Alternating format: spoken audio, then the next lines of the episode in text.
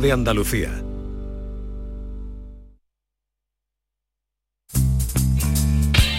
Días de Andalucía con Domi del Postigo, Canal Sur Radio.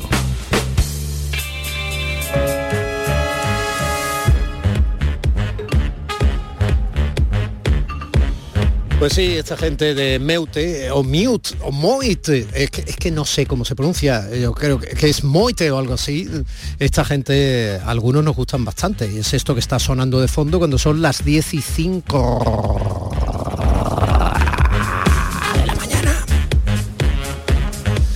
Sí, que muchas veces me decís, yo me relajo mucho con usted. Bueno, a mí me alegra, pero otras veces me decís, es que a mí, ya que tengo la radio encendida y es de día, pues porque estoy despierto y quiero mucho alegría. En fin, uno nunca sabe cómo atinar. Lo que sí sabe es que a uno le preocupa hacerlo. Lo que sí sabe es que uno quiere acompañarte y darte lo que pueda darte, lo mejor que pueda darte, humildemente, hasta donde uno llegue. Así que si ahora toca un poquito alegría, pues vamos a alegría.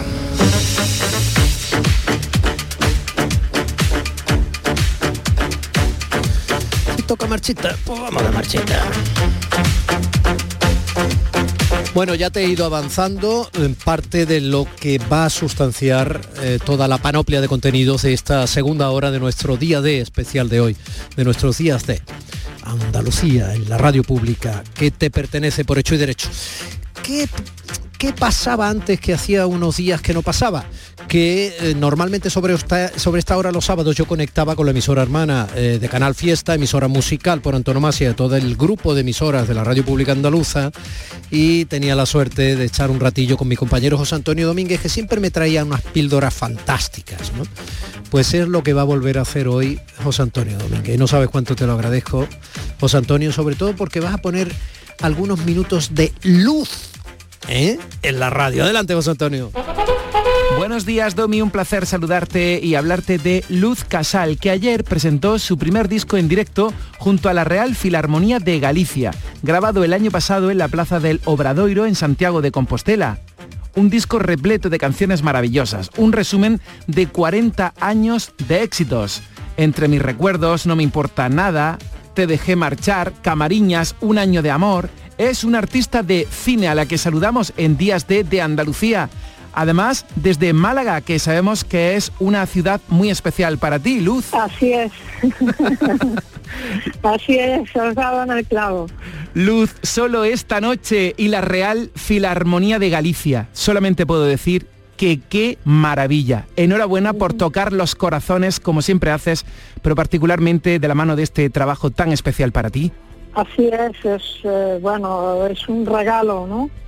Totalmente inesperado y de que nos sentimos todos, eh, tanto la Real Filarmonía como la banda, como los técnicos, como toda la gente que ha intervenido en, la, en lo que era la realización de ese concierto y lo que luego posteriormente se ha convertido en un álbum porque verdaderamente sentimos que, era algo que había que prolongar más allá del, día 21 de, julio. Luz, conociendo lo perfeccionista que eres, ¿cómo fue la configuración de este concierto? Eh, ¿Cómo fue la elección de las canciones con ese repertorio tan extenso y formidable que tienes?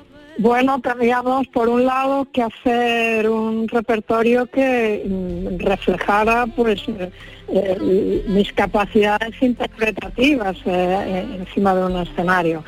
Luego amoldar las canciones para, para toda una formación de, más de 60 músicos. Eh, tener en cuenta que hacíamos el concierto en un espacio como, como es la Plaza del Obrador en Santiago de Compostela. Ah, en fin, eh, no fue especialmente complicado, ¿no? Luz, sabemos que hoy dentro de un ratito vas a tener un encuentro muy especial con los fans en Madrid y allí también actuarás el mes que viene en el Teatro Real, otro sitio espectacular. Esperemos que pronto te tengamos aquí en Andalucía para hablar de canciones, de 40 años de canciones.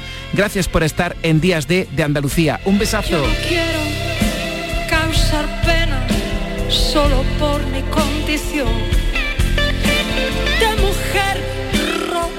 en esencia y herida en el corazón. Heridas en el perdón, heridas en el corazón es lo que nos deja, gracias José Antonio querido mío, es lo que nos deja la peculiar garganta conectada con el alma de Luz Casal. Siempre ha sido así. ¿eh? En los ritmos más marchosos, ya que yo hablaba antes de Marchita, y en las baladas más rotas, ¿eh? como la de Te dejé marchar, por ejemplo, que todavía duele cuando uno la piensa, y en tantas otras.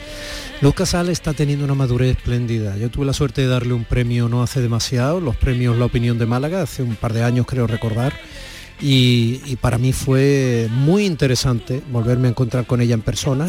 ya lo hice en Madrid hace muchos años y me parece que está evolucionando de manera ejemplar y elegantísima.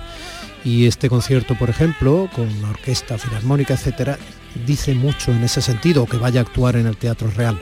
Hace aproximadamente un mes y pico, en abril, en Málaga, además, eh, recibió el distintivo de la Academia de San Telmo, ¿no? su ingreso especial de las manos de su presidente. Y eh, como decía Francisco Griñán en el Diario Sur, no fue un ingreso al uso. El acto tuvo la solemnidad que tienen esos actos de la Academia de Bellas Artes de San Telmo, pero Luz le dio esa cercanía, sencillez, complicidad y emoción que desprende en sus canciones sobre el escenario. Y para ello, la gran Luz Casal se trajo la radio, o sea, llevó la radio en las manos que escuchaba en su infancia y su primer tocadisco, para convertir ese discurso de entrada en la institución en un desnudo musical por los intérpretes que marcaron su trayectoria hasta que ella tuvo voz propia, un repaso por su altar de dioses cotidiano, ya lo llamó así, que le enseñaron a amar la música, pero también a caminar, a vestirse, a equivocarse, a resistir, a disfrutar, a vivir y a propósito, a vivir con nosotros, porque ha hecho desde hace ya algún tiempo de Andalucía su casa, en concreto en Málaga un beso luminoso. Luz.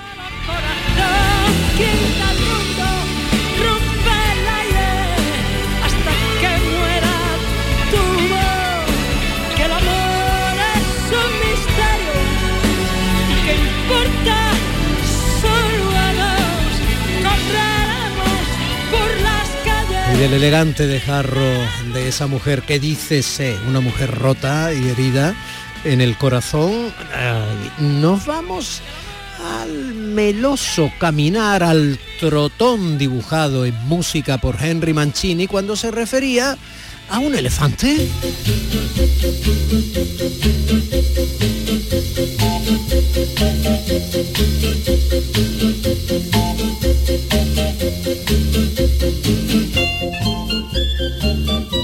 Cecilia, estás ahí, ¿verdad? Sí, aquí estoy. Bueno, es que yo necesitaba preguntarle a alguien que sepa, y tú sabes, ¿no? Eh, depende sobre qué. Vamos a ver, Cecilia, tú, Cecilia Sierra, tú eres la responsable veterinaria de Selva Aventura y Selva Marina, ¿no? Sí, efectivamente. Bueno, entonces, verás, algo de algún animal concreto sabrás. Sí, sí, sí, algo sabemos ya. Algo sabéis ya. Bueno, vamos a ver. Mm, ¿Cómo se acaricia a un elefante asiático? Bueno, a ver, el tema acariciar animales salvajes es un poco, hay que contextualizarlo. O sea, los animales salvajes no son animales acariciables como puede ser un animal doméstico. Ya. ¿Se puede contactar con ellos? Pues sí, nosotros lo hacemos solamente mediante el entrenamiento, eh, y con motivo de, pues bueno, para un objetivo en concreto, ¿no? Ya, ya, ya, ya. Como puede ser a lo mejor pues sacarle sangre o hacer una inspección de, los pies, de las manos y cosas así. Sí, después de sacarle sangre tiene que estar encantado de socializar contigo. Sí, hombre, no lo llevamos mal, ¿eh? la verdad. Mm. Y siempre lo hacemos todo con a través de contacto protegido, que se llama, que siempre tenemos eh, entre el elefante y nosotros una, pues eso, una zona de protección eh, con lo cual nosotros nunca estamos en el mismo espacio que, el elefante, porque son animales muy grandes que, bueno, que si te pisan con 4.000 kilos, pues pues podemos tener un problema. Mm, es probable, eh, es probable. Bueno, entonces, vale, vale. No me digas cómo podemos acariciarlos, que tampoco hace falta. Pero, entonces, ¿cómo le celebro el 57 cumpleaños? ¿Le llevo una tarta alfalfa o qué hago? Pues sí, por ejemplo, a lo que más le gusta eh, es la fruta y las cosas, mm, los alimentos más frescos. Con lo cual, si haces una tarta de fruta helada gigante y con una base de, por ejemplo, canónigo y espinaca, le va a encantar. Ah, mira, mira, mira, mira, mira. Bueno, eh, conviene en este momento recordar que el grupo de Selvo Aventura forma parte, el grupo de, Selvo, ¿no? Aventura Marina, forma parte del Programa Europeo de Especies en Peligro y de la Asociación Europea de Zoos y Acuarios. Es muy importante recordarlo porque, por ejemplo, tener un elefante asiático, ahora veremos cómo son, eh, con 57 años se sale un poquito de lo normal, ¿no? Porque ellos normalmente en su hábitat natural mm, viven 10 menos, ¿no? Claro, efectivamente, tanto en tanto en estado salvaje que la esperanza de vida es menor, porque al final están expuestos a, mucho más riesgo durante su vida, eh, y también en, cautividad la media más o menos está en torno a los a los 47,6 años en, en zoológicos europeos. Así que Tima y su compañera están por encima de la media de la media de vida, sí, de la esperanza media. Pero estamos hablando muy por encima, mi querida veterinaria. O sea, esta, esta tía es una crack. O sea, pero, sería una especie de centenaria larga, ¿no? Sí, ahí tienen, pues bueno, pues las cosas normales de la edad, pero la verdad es que están bastante bien las dos. Estamos muy contentos porque para la edad que tienen ambas estamos, estamos, vamos, tenían un estado bastante bueno. Sí, bueno, Tima, que es esa veterana paquiderma eh, ejemplar de elefante asiático que convive con su compañera, vive, que también es elefante asiático, ¿verdad? Vive con Yangoli, ¿no? Sí, exacto y, las tenéis eh, ahí en la instalación del zoo en Estepona, ¿no? Ahí en la Costa del Sol, ya casi lindando con la frontera maravillosa de Cádiz, ¿no? Entre Málaga y Cádiz. Pero Tima nació en Hannover, en Alemania. Sí, exacto. Nació que en todo, todos sabemos que en, en, Hannover los elefantes mm, van por la carretera con naturalidad. Mm, bueno, no diría tanto. Sí, la verdad que sí, ha hecho un camino largo hasta llegar a nosotros, pero bueno, como siempre decimos, no hay mejor lugar para la jubilación que la Costa del Sol, yo creo. Hmm. por clima y por todo está, es un lujo para ella. Eso te iba a decir, que para un elefante, sea africano o asiático, eh, vivir en Alemania tiene que ser un poquito duro, ¿no? Claro, en, todos estos centros que están en, zonas de, de temperatura muy bajas en invierno pasan bastante tiempo, bueno, los meses más fríos los tienen que pasar en, pues en instalaciones interiores que están preparadas para, para que puedan aguantar ahí y no tengan que, sufrir temperaturas muy bajas. Nosotros la verdad que afortunadamente tenemos unos uno inviernos muy suaves y ellas pueden elegir dormir fuera o dentro libremente durante todo el año. Hmm. Hombre, eh, yo supongo que en Alemania estas criaturas se acordarán genéticamente de cuando eran mamuts y tenían mechones de pelo. pues seguramente que tendría más pelito que ahora. Madre mía. Oye, eh, eso del dimorfismo sexual tan acusado, quiero decir, para no parecer muy especializado, ¿no? Son muy diferentes, ¿no? El macho y la hembra del elefante asiático. Pues sí, sobre todo en general por tamaño y, por el tema de colmillos también, que los machos de asiático hay algunos que tienen colmillos y otros que no, pero en el caso de las hembras no tienen, no tienen colmillos. Mm. Los africanos tienen colmillos, las hembras y los machos, ¿no? Todos tienen Exacto, efectivamente, sí. En el caso de los africanos, sí. A veces para su desgracia, ¿no? Porque los persiguen los... Pues sí, es pues sí. Es tremendo, vamos. Es... Oye, ¿es verdad que son tan matriarcales? Sí, sí, sí, son tremendamente matriarcales. En, en, la naturaleza, de hecho, eso, viven los grupos de, de, madres con hijos, con crías, las tías, las abuelas, y los machos viven solos hay machos que pasan solos toda la vida y, bueno, solamente en la época del apareamiento es cuando, cuando se unen a una hembra para, para copular y luego cada uno por su lado. Pero sí son... ¿Quién elige? Pues seguramente la hembra, como siempre. en eso hay muchos mamíferos que estamos muy cerca. Bueno, eh, y supongo que elegirá en función no de las buenas notas que haya sacado en la universidad, ¿no? Claro, seguro, de lo guapos que sean, de los colmillos que tengan, de, su olorcito particular, de su feromona. Sí, pero vamos, que en la naturaleza salvaje el tamaño sí suele importar, ¿no? Sí, sí, sí, sí. Lo fuerte que sea, sobre todo. Claro, porque entendemos que hay, debe de haber una especie de reserva de memoria de supervivencia ¿no? celular que dice que el más fuerte pues dará hijos más fuertes y se trata de sobrevivir, ¿no? Totalmente, lo del gen egoísta es así, o sea, siempre vas a buscar parejas que sean fuertes y que te, y que te vayan a, dar hijos fuertes y sanos y genéticamente que salgan adelante, sí. Mm. Oye, ¿es verdad que las trompas son distintas, las del elefante indio este y los, y los otros, los de África? Las trompas, sí, bueno, los apéndices del final de la trompa son diferentes en las dos especies, sí. Y el número de uñas de las patitas también son diferentes, de las manos y de los pies. Mm. ¿También?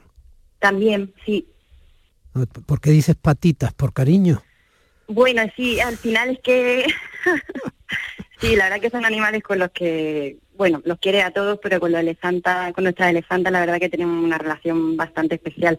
Digo patitas porque como ella, nosotros diariamente hacemos entrenamiento para, para revisar la mano y las pies y los pies para su, su rutina de pedicura, pues no sé, lo decir patas me suena ahí un poco, no sé, siempre decimos mano y pie y al final nosotras siempre con lo de ser más cariñosas es lo de las patitas. Pero sí son unas patazas más que patitas. Entonces diréis también orejitas, porque en cierto modo es verdad, ¿no? Porque son pues más pequeñas que las del elefante africano, ¿no? Que son enormes. Efectivamente, efectivamente, sí, son bastante más pequeñitas mm, que los abanicos que tienen los elefantes africanos como orejas. Mm. Lo que es saber, ¿eh? Porque para subirse a un elefante la espalda del africano y el asiático son distintas también, ¿verdad? Sí. Sí, lo que pasa que eso, nosotros toda esa historia de, pues bueno, eso queda más para, para los elefantes de libertad y, afortunadamente yo creo que cada vez hay más, más conciencia de que, de que, bueno, que son animales muy inteligentes y que no deberíamos de utilizarlos para, para nuestros fines de conseguir cosas, de mm. que muevan, en fin, de que lleven gente, de pero bueno, poco a poco parece que se va cambiando la mentalidad, afortunadamente, y, cada vez están más, protegidos. Al final, que los niños, eh, yo tengo niños, eh, eh, Cecilia, que los niños vean a los animales en el zoológico, en un zoológico digno, de verdad que sirve para su, su, sensibilización y para que conozcan animales que en, en, otros casos además no lo podrían conocer porque muchos de ellos están ya en franca disminución como especie, ¿no? Claro, al final la frase de solo puedes querer y proteger lo que conoces, yo creo que es un poco, es así. al final tú puedes ver un animal en la tele y dices, pues bueno, pues sí, pues hay que protegerlo, pero pues se te olvida al rato. Pero el hecho de, sobre todo los niños pequeños que son como esponja y que todo, si además va acompañada la visita al zoo de un buen mensaje educativo y de conservación de las especies que, que están amenazadas, eso al final a los niños yo quiero pensar que se les queda ahí y que, va a marcar luego cómo va a ser su, su posición hacia el animal el resto de su vida.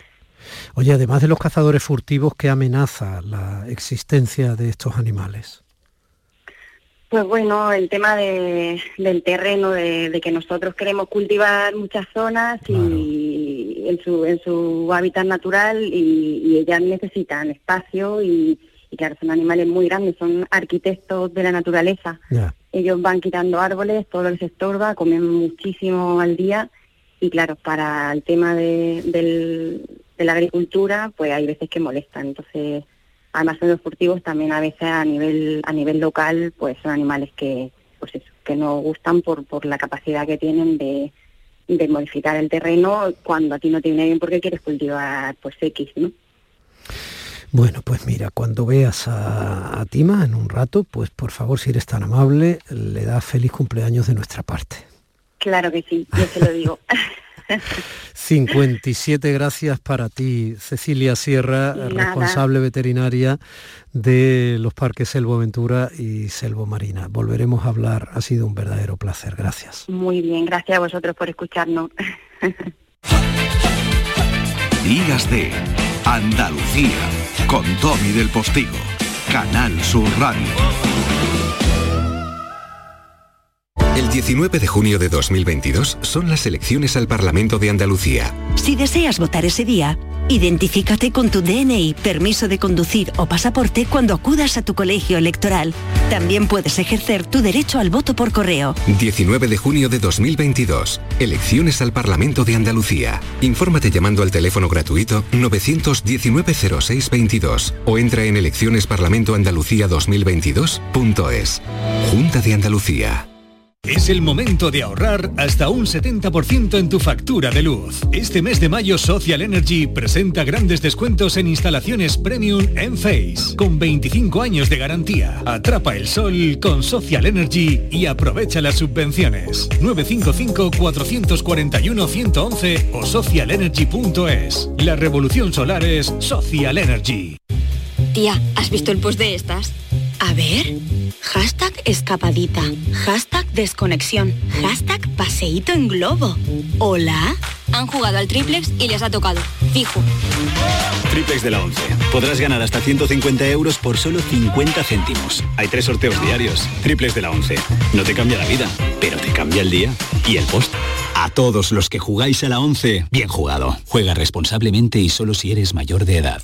El 19 de junio de 2022 son las elecciones al Parlamento de Andalucía. Si tienes una discapacidad visual superior al 33% y conoces el sistema braille o estás afiliado a la 11, puedes ejercer tu derecho al voto con plena autonomía. Puedes solicitarlo hasta el 23 de mayo de 2022. Voto accesible. 19 de junio de 2022. Elecciones al Parlamento de Andalucía. Infórmate llamando al teléfono gratuito 919-0622 o entra en eleccionesparlamentoandalucía2022.es.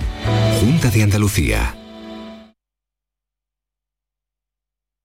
Llega la comedia que cambió para siempre el concepto de la palabra matrimonio. Escenas de la vida conyugal con Ricardo Darín y Andrea Pietra. Dirigida por Norma Alejandro. Acordate que el martes es el cumpleaños de Eva. ¿Alguna vez en mi vida me pidieron el cumpleaños de mis hijas? Siempre. Entonces, ¿para qué insistís? Escenas de la vida conyugal. Del 25 al 29 de mayo en el Auditorio Nissan Cartuja. Venta de entradas en auditorionissancartuja.com. No te quedes sin ella. Vente a Dimarsa, ponte en mis manos y dile chao, dile chao, dile chao, chao, chao, empieza ya tu autoconsumo, nuestro petróleo es el sol. Leques fotovoltaicas Dimarsa y despreocúpate de la factura de la luz. Dimarsa.es. ¿No conoces todavía Canal Sur Podcast? Descubre nuestra nueva plataforma digital de contenidos especializados. Exclusivos, de producción propia. Como Crónica Negra, un recorrido por los asuntos judiciales que más interesan a la sociedad y los sucesos y acontecimientos más oscuros de nuestra historia. Con Javier Ronda. Canal Sur Podcast. La tuya. La mañana de Andalucía con Jesús Vigorra es tu referencia en la radio. Con la última hora del día. Toda la actualidad. La información más cercana que buscas y el mejor entretenimiento. La mañana de Andalucía con Jesús Vigorra. Contigo desde las 6 de la mañana. Quédate en Canal Sur Radio. La radio de Andalucía. Días de Andalucía con Domi del Postigo. Canal Sur Radio. Les invito en este momento del programa a subirse al Galeón de Manila. ¿O qué digo yo Galeón de Manila? Les invito a ser un poco Marco Polo, pero probablemente llamándose eh, Juan José Morales. Vamos a ello. Historia, ni blanca ni negra.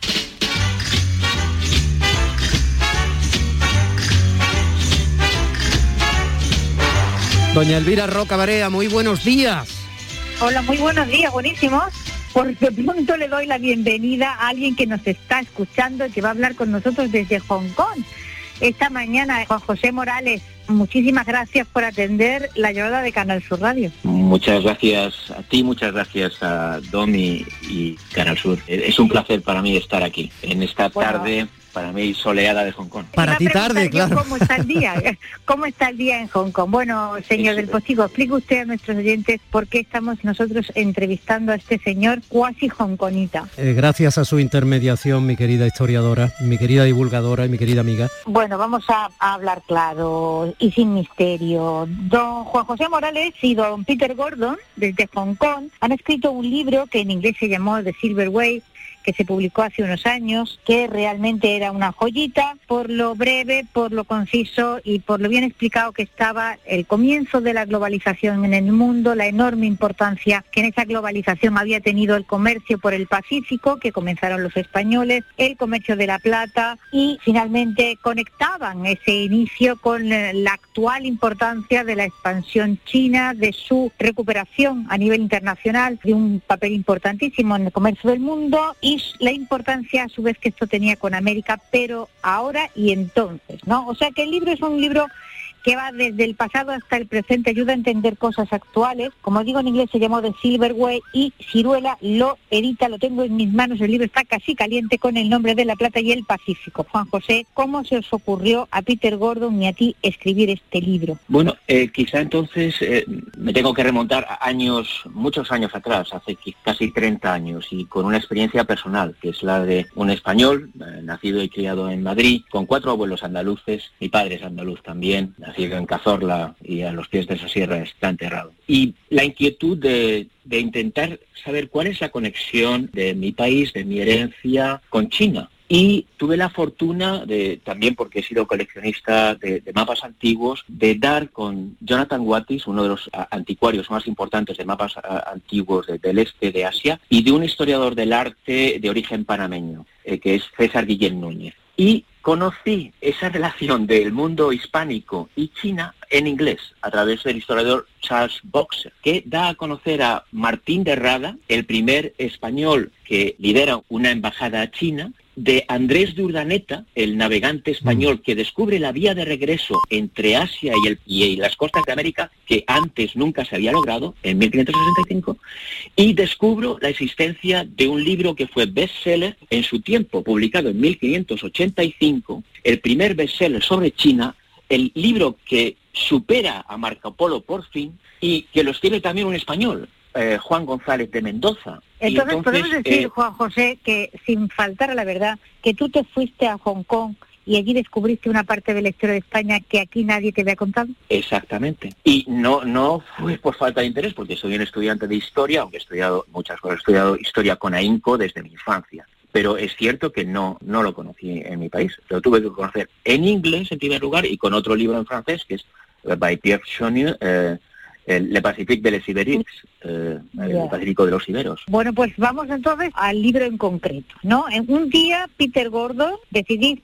poneros a escribir este libro. ¿Cuál es la circunstancia concreta que os dice? no, pero espérate, Elvira, que necesito comprensión. Vamos a ver, desde mi eh, ya clamorosa torpeza e ignorancia. Vamos a ver, Juan José. Con motivo de varios libros, por ejemplo, uno de Hugh Thomas eh, sobre el Imperio Español, que yo eh, me escribí la reseña, pues me daba la oportunidad de vez en cuando pues de escribir de esas cosas que yo estaba descubriendo y que eh, llevaba, llevo casi 30 años estudiando este tema y he organizado muchos simposios internacionales, he escrito y editado muchos artículos etcétera. Entonces, Peter Gordon, que es norteamericano, graduado de Harvard, eh, muy curioso, muy leído, también bajo el punto de vista anglosajón mm. o anglófono, se da cuenta, yo estas historias que tú me estás contando tampoco tengo ni idea. Él me propuso y, abrió las puertas de la editorial Penguin, que es quizá la editorial, sin duda, es la editorial más grande del mundo, escribir un, un ensayo, un ensayo histórico para poner de relieve esas relaciones entre el mundo hispánico y China, a través del galeón de Manila o Nao de China, es decir, a través del Pacífico, con la importancia de la plata. Y vale, vale, vale, sigo, sigo, sigo desbrozando mi torpeza. Elvira, y ese libro de 1560 y tantos del que me, me hacíais mención, ¿ese libro era chino para entendernos? No, no, ese libro lo escribe, bueno, explícalo, José, explícalo tú. ese eh, libro lo escribo en español y se convierte en un bestseller en Europa. ¿Y ese libro dónde está? Eh, bueno, es, ese libro, cualquier bibliófilo lo, puede conseguir, está en, en todas las bibliotecas. Es un libro publicado 1585 en Roma por primera vez, aunque en español, eh, luego en español en 1586, publicado en Madrid, Valencia y Barcelona, inmediatamente traducido a, las lenguas eh, más importantes europeas, francés, inglés, alemán, holandés e italiano, eh, Bastante necesario decir el nombre del autor y el nombre del autor. Juan González de Mendoza. Juan González de Mendoza, además tiene un nombre muy literario. Bueno, pues, cher ami, pour moi c'est une histoire incroyable. Elvira, la pregunta que a ti te gusta siempre, Elvira. Entonces, si teníamos incluso un libro de un español al respecto que se convierte en un bestseller y que fue traducido a muchos idiomas, si luego teníamos hace 30 años el libro al que hacía mención, en este caso en inglés, eh, Juan José Morales. Perdón, el, libro se publicó en Penguin en 2017. Vale, entonces, bueno, ¿por qué yo sé tan poco de todo esto, aparte de mi torpeza? Eh, muy, muy buena pregunta, Domi. ¿Por qué no nos hemos enterado? Porque la historia se ha empezado a contar, y sobre todo la globalización, bajo un punto de vista moderno, bajo un punto de vista anglófono, que también han suscrito los que no hablamos inglés.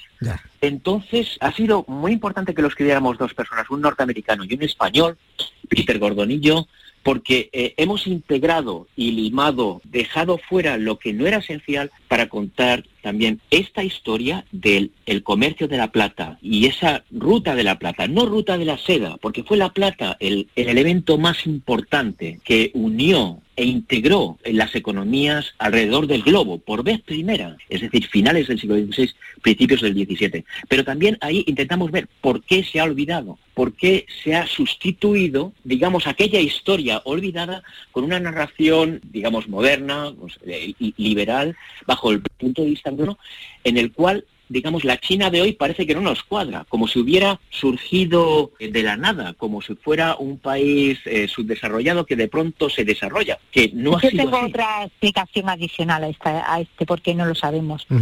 Y, y la digo muy rápido. Pues no lo sabemos porque desde la desmembración del imperio, todo lo que ha sido la historia de la gran monarquía hispánica, el imperio español, como lo queramos llamar, no fue asumido por ninguna de las partes de ese imperio, por ninguno de esos virreinatos, ni por su parte americana, ni por su parte Y en realidad lo que se produjo fue el gigantesco olvido de todo lo que había sido el gran periodo y los grandes logros de esa época de hegemonía. Todo eso fue sustituido por la narrativa que gana la partida en el siglo XIX y que es absorbida también por todos los territorios de esa monarquía, todos los que habían sido sus virreinatos y su parte americana y su parte española, cuando se empieza a copiar la historiografía del XIX que se hace fuera, no solo de España, fuera de España, de México, de Argentina, etcétera, etcétera, Mm. etcétera. Y entonces a partir de ese momento los mexicanos, que son casi casi los grandes protagonistas de esta historia, se olvidan de su propia historia. Y donde se olvidan los mexicanos, pues se olvidan los bolivianos, que el Potosí estaba, en el virreinato del Perú, y todos se olvidan, y nosotros también, de los tres siglos magníficos de historia virreinal en los que realmente se ponen las bases del mundo moderno. Esa es mi particular idea, aparte que no que no contradice, sino que complementa lo que acaba de decir Juan José Morales. Y en fin, yo creo que La Plata y el Pacífico, que se lee en un fin de semana y se lee muy a gusto, va a ayudar a muchísimas personas a entender cosas que hasta este momento no han entendido. Y os felicito realmente por, por el libro, por la edición de Ciruela y espero que tenga un gran éxito y que se venda muy bien y ayude a, a mucha gente a, a superar muchas ignorancias. Muchísimas gracias, Juan José. Muchísimas gracias a ti también, que escribes el prólogo y que aludes precisamente a la importancia actual de ese antiguo comercio de la plata. Juan Eh, José, una, una última cosa. ¿Cómo es el sol de Hong Kong? El sol eh, de Hong Kong es de los trópicos. Puede caer rápidamente y oscurecer eh, muy rápidamente, a diferencia eh, de la península ibérica. Es un sol muy, muy brillante, sobre todo en esta época del año, en, primavera. Es el sol también que preside los, monzones, las, lluvias torrenciales que hemos tenido ahora durante más de dos semanas. Bueno, es, es una ciudad, es, es mi casa, me siento muy feliz aquí. Ha sido una ciudad que ha sido hasta ahora paradigma de la globalización en sus efectos también positivos. Podríamos hablar sobre la, globalización durante mucho tiempo. Este ensayo que, publicamos y que ahora eh, está al alcance del público de habla hispana, lo que ofrece es una oportunidad de revisitar una historia común nuestra, de un mundo interrelacionado, de una curiosidad mutua y de unos efectos y de unas lecciones que son importantes hoy. De hecho, Elvira Roca Barea brillantemente lo, lo- lo apunta en el prólogo. Juan José, fascinado me dejáis. Una historia suave como la seda, brillante y afilada como la plata. Un abrazo muy grande, ha sido un placer tenerte por ahí. Gracias Elvira por habernos traído a Juan José Morales al otro lado del Pacífico. Buenos días. Un abrazo, muchísimas gracias. Días de Andalucía con Tommy del Postigo, Canal Sur Radio.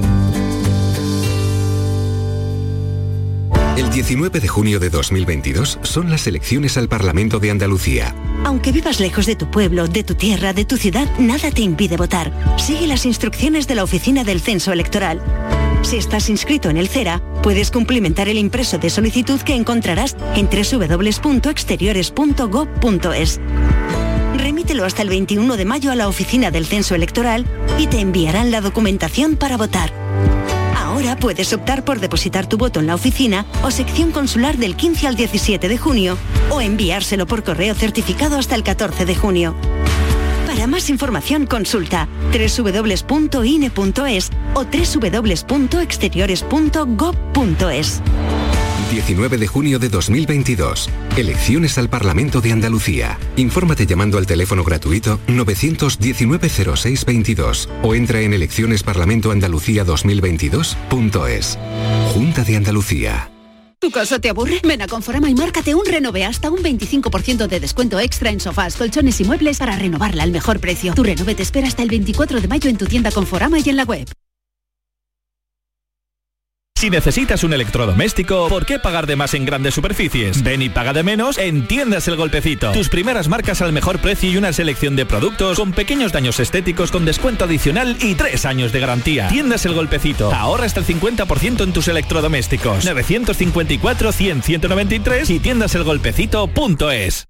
¿Eres de los que se desesperan cuando no carga un vídeo en YouTube? Vente a Unicable y combina nuestros servicios de fibra, móvil y televisión como quieras. En Unicable encontrarás tarifas de otro planeta. Visítanos en La Rinconada, Umbrete, Cantillana, Santiponce, La Puebla del Río, San José de la Rinconada y Alora, en Málaga. Encuéntranos en unicableandalucía.com. Recuerda, tu operador local es Unicable. Te presentamos la cadena de radio donde tú mandas. Canal Sur Podcast. En Internet. Tú decides los contenidos y a qué hora los escuchas. Actualidad, divulgación, ciencia, música, literatura, tradiciones, Andalucía. Todo esto y mucho más lo tienes en Canal Sur Podcast. La radio solo para ti. Canal Sur Podcast. La tuya.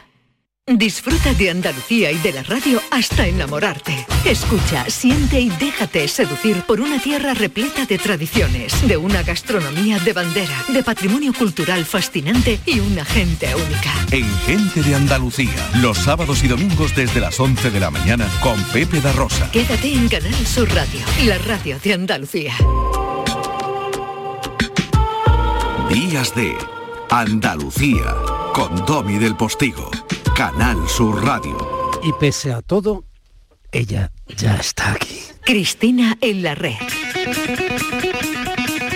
Mazo, por favor, empezar el sábado así es una maravilla. Vamos. No, ¿cómo vienes hoy, Vamos, chica? imagínate. Pero- Bueno, venía por la autovía. Primero vienes a tu ritmo, hora, ¿eh? cosa que es absolutamente increíble, incroyable, como diría al- algún francés que no sabe que el francés a veces es increíble.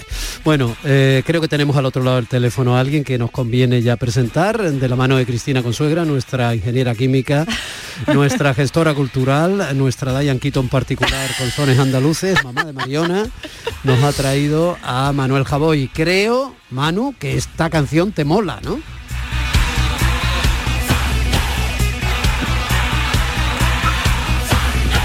Porque de manera reconocida y reconocible tú eres un gran amante del bolero. No, te voy a decir una cosa, no me, no me gusta especialmente, Ah. pero, pero, pero me ayuda, me anima. Eh, es como, como el café, que tampoco es que le encuentre yo mucho el gusto, pero lo, lo necesito cada mañana, ¿no? Pues esta, esta, ca- esta canción a mí me, me- me activa, me activa. Como música prefiero otra cosa, yo no soy nada de heavy metal ni nada de esto. Ya, Pero tú, vas a que responder, mucho en mi, en mi casa para, para, que, para no dormir. si tú vas a responder a Cristina y a mí a todo así, ¿no? Quiero decir, tú- A lo gallego. nos tienes prevenidos, ¿no? O sea, yo... eh, Os o voy a sea, la contraria por, en general. Claro, en general, no, no, no. Eh, sí, sí, ahora te lo lanzo, Chris, pero eh, es que me hace mucha gracia, ¿no? Porque en, el último libro que hoy nos traen, esa compilación de nombre divertidísimo, ¿no? Que tiene que ver con los cuernos y un buenas noches. eh, eh, parte del prólogo es que, es que, bueno, dice aquí está una parte simbólica de 10 años de artículos de opinión presentados con el raro orgullo de que en muchos años, acaso la mayoría, no hay opinión. Bien, primera, estupendo. En este tiempo tuve un hijo, cambié de empresa, cambié de ciudad, me separé, me volví a cambiar de empresa, me volví a enamorar y entre medias escribí varios libros. Publiqué Irse a Madrid, que es el título de un artículo en el que me burlaba de la gente que creía que tener ambición era irse a Madrid. Y después de publicar el libro, me fui a Madrid. Estupendo. Abominé de la ficción en varios artículos y al terminarlos, muy satisfecho de mí mismo, publiqué dos novelas de ficción. Estupendo, Manu.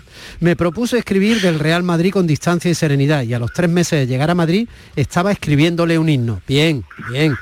Cada lunes empiezo una dieta, los martes empiezo el gimnasio, los miércoles dejo el alcohol y como del periodismo lo que más valoro es no madrugar, suelo despertarme a las 6 de la mañana para escribir libros. Bien, Bueno, es muy Todo, joven. Esto es, una- es un volumen de un manual de instrucciones, ¿no? De, de Manuel Sí, Javois. más o menos, más ¿Verdad? o menos. Bueno, más o menos. pues en todo esto que es muy marca de la casa eh, y para entender eh, el periodismo y para entender eh, eh, el oficio de, de la opinión dentro de la disciplina, en este libro maravilloso que ha sacado de la, de la mano de una gente muy maravillosa, yo soy muy fan de la gente de Pepitas, de Víctor y de Julián, muchos besos desde aquí, son gente fantástica, muchos más como ellos, Pepitas de calabaza. que son, yo los reivindico siempre, yo, que en fin, es gente gente... Una editorial con menos proyección que un cine. Efectivamente, son muy grandes, son muy grandes, desde Logroño. y, y quiero empezar preguntándote, en todo este delirio que se ha convertido la vida, Javois, en este esquicio en el que estamos todos, del que participamos todos, ¿cómo mantener la curiosidad ante tanto ruido? Esa curiosidad que, que la opinión necesita y solicita. Pues fingiendo que no se tiene muchas veces. Eh, y sobre todo tocando determinados asuntos y determinados temas que están en boca de todos sin la seguridad de que tú estés en lo correcto. A mí me gusta mucho cuando termino un artículo y se me plantean preguntas, a mí se le plantean a los lectores. Hay algunos acostumbrados a otro tipo de columnas que desquiciados me dicen, pero ¿tú qué opinas? ¿O tú qué, qué- qué quieres decir? Y yo, yo estoy expresando mi perplejidad, nada más. ¿no? Y quiero poner diversos ángulos encima encima de la mesa, pero no, no tengo muy clara la, la- la- la cosa, ¿no? Eh, creo que en, este, en esta época de opiniones contundentes una forma muy, muy sofisticada de acercarse a la actualidad es con muchas dudas, con muchas preguntas y sobre todo con bastante ingenuidad. Nos hace falta mucha ingenuidad porque aquí está todo el mundo convencido de todo con una, con una abruma- abrumadora, abrumadora seguridad. ¿no? En, en el libro, bueno, deslizas eh, toda, toda suerte de, bueno, una especie de cosmogonía o genealogía, ¿no? Está tu ¿Eso qué? abuela, está tu abuela. No me, no me- no me empieces a empujar a jardines, porque Vale, yo me meto en un jardín y ya perdemos a Javois. No, yo riego un poquillo la Entonces, zona. No, está tu abuela como termómetro del populismo, hablas de redes, hablas de cine, está Boris Sorrentino también, está también, bueno, pues eh, Bonnie and Clyde. Y, quiero leer un fragmento de, uno de los primeros artículos con los que nos das la bienvenida en el libro.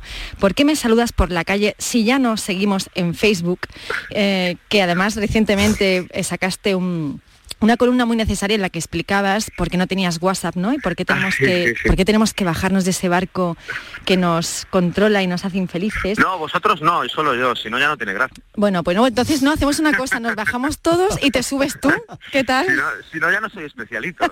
Si- si Él utiliza, él utiliza el WhatsApp de los demás. Dice, oye, que me han mandado una foto de- del niño, ¿me la, me la puedes enseñar que la han mandado tu WhatsApp? Y yo quiero, eh, voy a leer un fragmento, dice, una de las peores consecuencias de semi-abandonar las redes sociales es tener que cultivar las relaciones analógicas, convertir el like en una llamada o en un WhatsApp, o no digamos ya en un vergonzoso café a media tarde mirándonos las caras, es una de las tareas más pesadas que se me ocurre ahora mismo. Cómo hacer dinero con negocios ilegales y de pronto regresar a la rutina de oficina, esclavo de un horario laboral y de unas convenciones puestas por otros.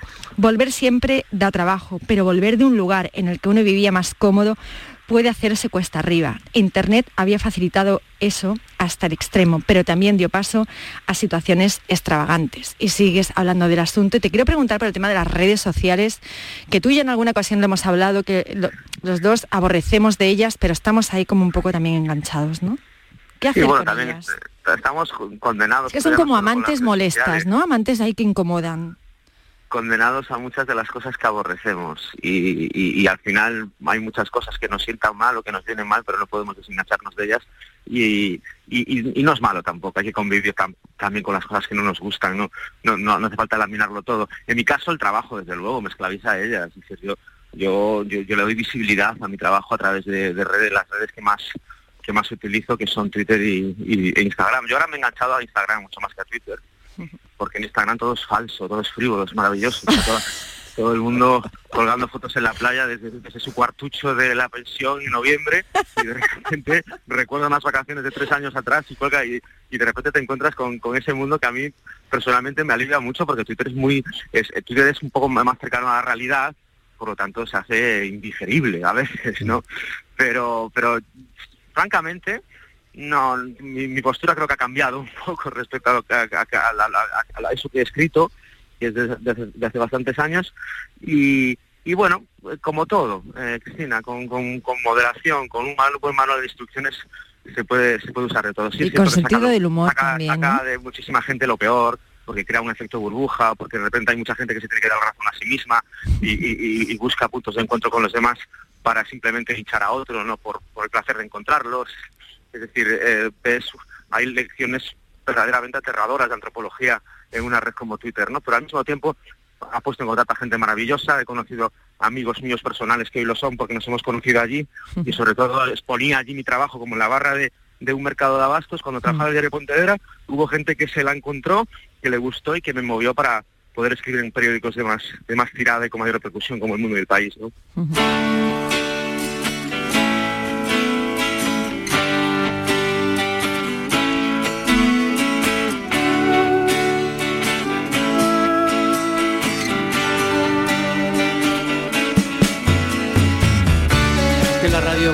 Hablar inmediatamente después del primer golpe de batería. ¿Eh? Eso le da... Me has pillado bailando, con eso te lo ¿Eh? digo todo. Ah, O bueno, sea, a ti te pillé bailando hace muchos años. Eh, oye, Javois, eh, es que no sé mucho de tu vida últimamente. Eh, ¿Estás con una de esas mujeres a las que estás echando de menos antes de que te las presente? sí, seguro que sí, sí lo estoy, sí. Y, y- y, eh, precisamente hace dos semanas esta canción se la puse en mis, en mis cascos. Qué bonito eso, lo contaron en redes, fue precioso. Se lo contó ella, ¿no? Se puso en bucle y se puso a cantar por la calle por- y ahora se ha enganchado a la canción. Hay pocas cosas más bonitas en el amor que, que de repente compartir una canción o una película o un libro que te flipe y que de repente a la otra persona le flipe exactamente igual. Eso es súper difícil. Sí.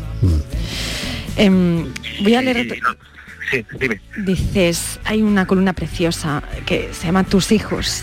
Dice, hay una serie de hijos no nacidos o ni siquiera engendrados en los que se están depositando deseos ecológicos, futbolísticos y políticos.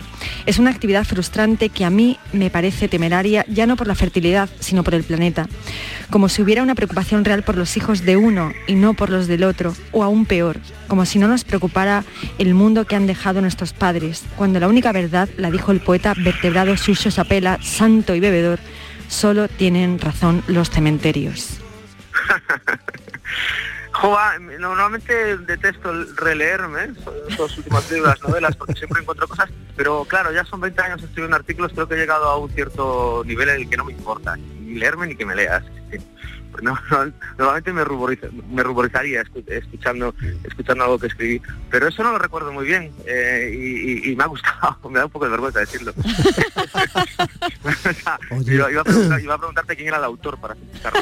Eh, un tal Javois. ahora, ahora, ahora recuerdo, sí, esto viene de la frase esta de qué mundo vamos a dejar a nuestros hijos. Sí, sí, Mi efectivamente. hijo- Mi hijo no verá a nunca al, al, al Atleti campeón y cosas de este tipo de, y, y recuerdo y recuerdo perfectamente. Sí, sí, sí, esta, esta gente que de repente eh, su- subroga sus Bueno, y que habitan en el cinismo, ¿no? O sea, placeres, que sus es gente vicios muy a, a cínica. las generaciones Oye, posteriores. eh, ¿no? ya que hablas del no lo hago por Atleti- mí, lo hago por mi hijo. Sí, ya que hablas del Atleti, eh, Javois, eh, bueno, tú eres madridista Es declarado. Athletic de Bilbao, pero, pero, pero vamos por... No, no, sí, ya, ya, ya. Tú eres madridista declarado y todo el mundo lo sabe que por ahí no te ibas a equivocar, pero, pero yo no sé, yo me, eh, pero eso por qué, de chico, ¿no? Supongo.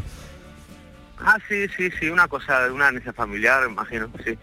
Sí, pero vamos, no concibo mi madridismo como concibo mi color del pelo, ¿sabes? No, no, Mm. una- no, no- no es una decisión consciente, no, no, no de repente con 12 años y que se voy a ser de estos, y con 6, simplemente me recuerdo siempre de Madrid, pero vamos, mi abuelo era de Madrid, mis padres de Madrid, bueno, imagino, que, imagino que vendría por una suerte de... Pero joder, hay mucha gente muy enfadada con esa con esas cosas, ¿no? El otro día me encontré una casi una tesis escrita sobre mí, la relación con el Madrid. Eh, pues, pues, pero vamos, eh, eh, impugnando todos mis escritos sociales, políticos y ficticios por, por mi gusto futbolístico, ¿eh? Como que todo estaba manchado por, por mi, mi filiación madridista. O sea, ¿no? había sido toda mi vida había sido una, una, una consecuencia de, de- de mi madridismo y por lo tanto ese madridismo estaba manchando absolutamente todo mi trabajo y que lo que tenía que hacer era dejar de Madrid para que la gente me tomase en serio. Bueno, Sí. unas cosas tremendas. Sí, mi- eh, mira cómo te voy a abordar esto. Eh, Machín decía eh, cómo se puede querer dos mujeres a la vez y no estar loco, ¿vale? Eh, eh, ¿Javois es el mismo cuando escribe en El Mundo o cuando ahora escribe en El País? ¿Cómo, ¿Y cuál es la pregunta, Jabón? ¿Es? ¿Es el mismo en El Mundo y Ah, en El País? Sí, sí, sí. Tiendes, tiendes un poco más tiendes a tocar un poco más los cojones si estás en el mundo, a, la línea editorial del mundo un poco y, con el país también pasa un poco parecido, ¿no? Lo que pasa que en el país, como abrimos una, unos años anteriores en los que en los que eh, había como un bloque de, opiniones prácticamente unánimes que iban precisamente en la misma línea que el mundo, a lo mejor ahí chirriaba más, ¿no? Pero pero busca, ah, pero en general sí, porque sabes qué pasa, en cuanto en cuanto puedo me escapo de la política y, bueno, en política evidentemente poco he cambiado en 10 años, sí, sí he podido cambiar en 30, pero en 10 no, pero pero pero me fijo más en otras cosas, en otros en otro tipo de artículos. Pero vamos siempre la misma libertad. Qué bonita, ¿no? Sí, estaba pisando a bien querida, que desgraciada. Es que esta canción es lo más. Bueno, la bien querida tiene himnos generacionales que pero esta, esta es lo más bueno tiene muchas ¿eh? hay muchas que dan mucho cobijo y que una y uno encuentra entonces esta no es lo más no Hostia, pues es que depende mira esto es depende del momento en el que la has escuchado y con quién estabas. Bueno Manu es, bonita normal ya está es, bonita muy bonita pero hay otras que a lo mejor en el imaginario individual bueno, me está diciendo que corte, así que yo voy a leer directamente una frase magnífica. eres muy ingrata. Totalmente. Dice, dice Javois en la columna titulada de los amantes, dice, quizá la inocencia no termina cuando a los niños se les dice que no existen las ficciones. Quizá la inocencia sea la primera ficción. Estamos hablando de canciones, de historias y de... ¿Cómo haces para meter la cultura pop contemporánea, el cine, en las series, las canciones y darles ese significado tan, tan singular que les otorgas? Perdón. Lo proyecto todo. Cuando veo una película, cuando estoy viendo una serie, cuando estoy escuchando una canción, estoy proyectando imágenes, proyecto pasajes de mi vida, proyecto pasajes de las vidas de otros, conecto cosas, no sé, eh, me gusta mucho, ¿no? Me gusta mucho o ponerme en mi lugar, o ponerme en el lugar de protagonista de una película y, observar sus reacciones comparándolas con las mías. Eh, con las canciones me pasa, caray, yo, yo camino mucho, ¿no? Paseo mucho, me pongo unos auriculares grandes y, camino, y entonces de repente cuando estás escuchando una canción a todo volumen, como me gusta a mí, de repente la actualidad es como, pasa a ser como la vida, la realidad pasa a ser como una película, ¿no? Porque estás viendo un pasaje de una película todo eso me inspira muchísimo. A mí me inspira mucho caminar, caminar y pensar. El otro día se metía conmigo mi novia y decía, tú cuando estás caminando te pones la mente en blanco. Y yo, voy a estar 15 kilómetros con la mente en blanco, ya me gustaría. Ojalá. Vuelvo y rescato algo de lo que he pensado, que generalmente es el 1%, porque ya sabes que la memoria es muy, traidora, pero, pero disfruto mucho y me gusta mucho estar solo y pasear, sí. Javois, qué bien escribes, tío. Muchas gracias, querido. Muchas gracias. Muchísimas gracias por este rato, que vaya muy bien. En un ratito tenéis eh, tenéis la, puesta de largo, eh, Gabriela y tú, sí, Ahora, sí, sí, sí. Así que vaya muy bien, que sois dos personas, pues mira, sois necesarias, la verdad. Así que que os vaya muy bien, que vaya muy bien todo. se lo digo de vuestra parte y nada, que un beso y para, para lo que queráis siempre, ¿vale? Como siempre, Gallego, bienvenido al sur. Un abrazo. un beso. Otro grande. Chao,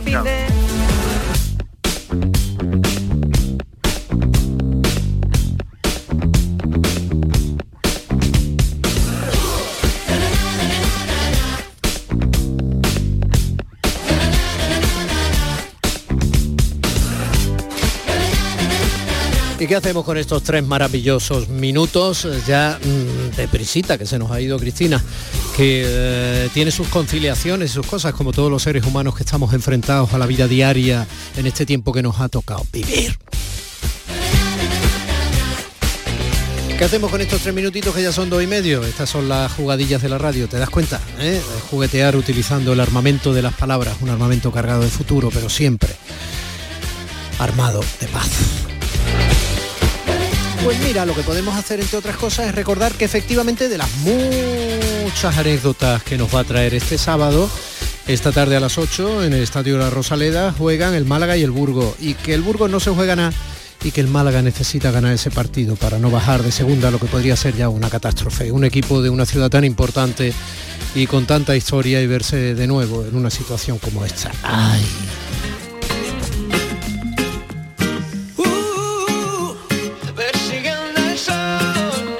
¿Y quiénes están persiguiendo el sol musicalmente ahí de fondo? Pues Álvaro Soler y David Bisbal. ¿De dónde es David? De Almería. Hoy qué recuerdos tengo de la Plaza Nueva de Almería hace muchos años. Qué recuerdos, Dios. Y también recuerdo, cuando estuve haciendo televisión allí, en un programa hace muchos años, recuerdo una noche con el maestro Enrique Morente, en paz descanse. Eh, estuvo actuando allí pleno verano y le tocaba eh, Tomate, la, guitarra. Es imposible olvidar algunas de esas cosas. Te sirven para saber que efectivamente has vivido con mayúsculas. Bueno, dicho esto, Almería, que te vemos en primera. Para eso no hay que ser futbolero. Las eh, ciudades adquieren una proyección que es siempre una proyección socioeconómicamente interesante, cuando obviamente se las nombra una y otra vez, porque por ejemplo estén en la división de oro del fútbol español. Bueno, dicho todo esto, eh, almerienses casi enhorabuena de antemano. Dicho todo esto, eh, son prácticamente las 11 y por eso tienes mucha suerte. Porque después del boleto informativo de las 11 en punto que viene ya, que viene ya, mi compañero el enorme Pepe da Rosa tiene toda la batería funcionando con su gente de Andalucía, acompañado de una señora preciosa de la radio, que es mi niña Ana Carvajal, y un equipazo. Nosotros volvemos mañana a partir de las 9. Gracias. Domi del Postigo en Días de Andalucía. Uh...